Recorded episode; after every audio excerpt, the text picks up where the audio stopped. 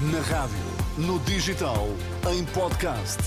Música para sentir, informação para decidir.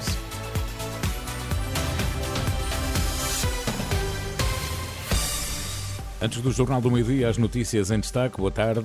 Chegaram ao Grupo Vita oito pedidos de indenização e a coordenadora acredita que possam aumentar. Líder da Iniciativa Liberal diz que é preciso dar condições à Justiça para seguir o curso normal.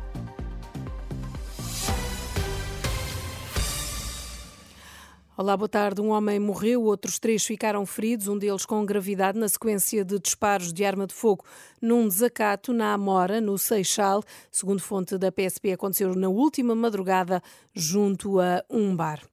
Oito pedidos de indenização por alegados abusos sexuais na Igreja chegaram ao Grupo Vita, casos que terão ocorrido há décadas, explica a Renascença Ruth Agulhas, coordenadora do grupo. São situações de pessoas com mais idade nos dias de hoje e o número esse pode aumentar.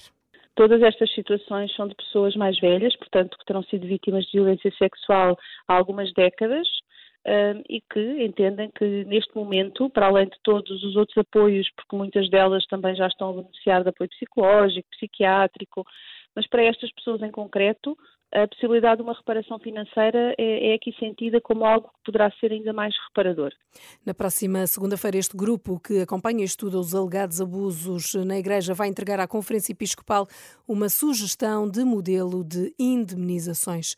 É preciso criar condições para que a Justiça siga tranquilamente o seu caminho e é esse mesmo o papel dos políticos. O comentário surgiu na última hora pela voz de Rui Rocha, da Iniciativa Liberal, em campanha por Guimarães, quando confrontado com diferentes públicos relativos ao caso judicial que envolve a Madeira e aos vários comentários que têm surgido. Creio que o que resulta do comunicado da Procuradora-Geral da República é que os portugueses devem estar tranquilos, a justiça tem os seus tempos, o tempo da justiça não pode ser só uma frase retórica que serve para quando dá jeito a determinados quadrantes, tem que ser mesmo algo que é respeitado e cumprido.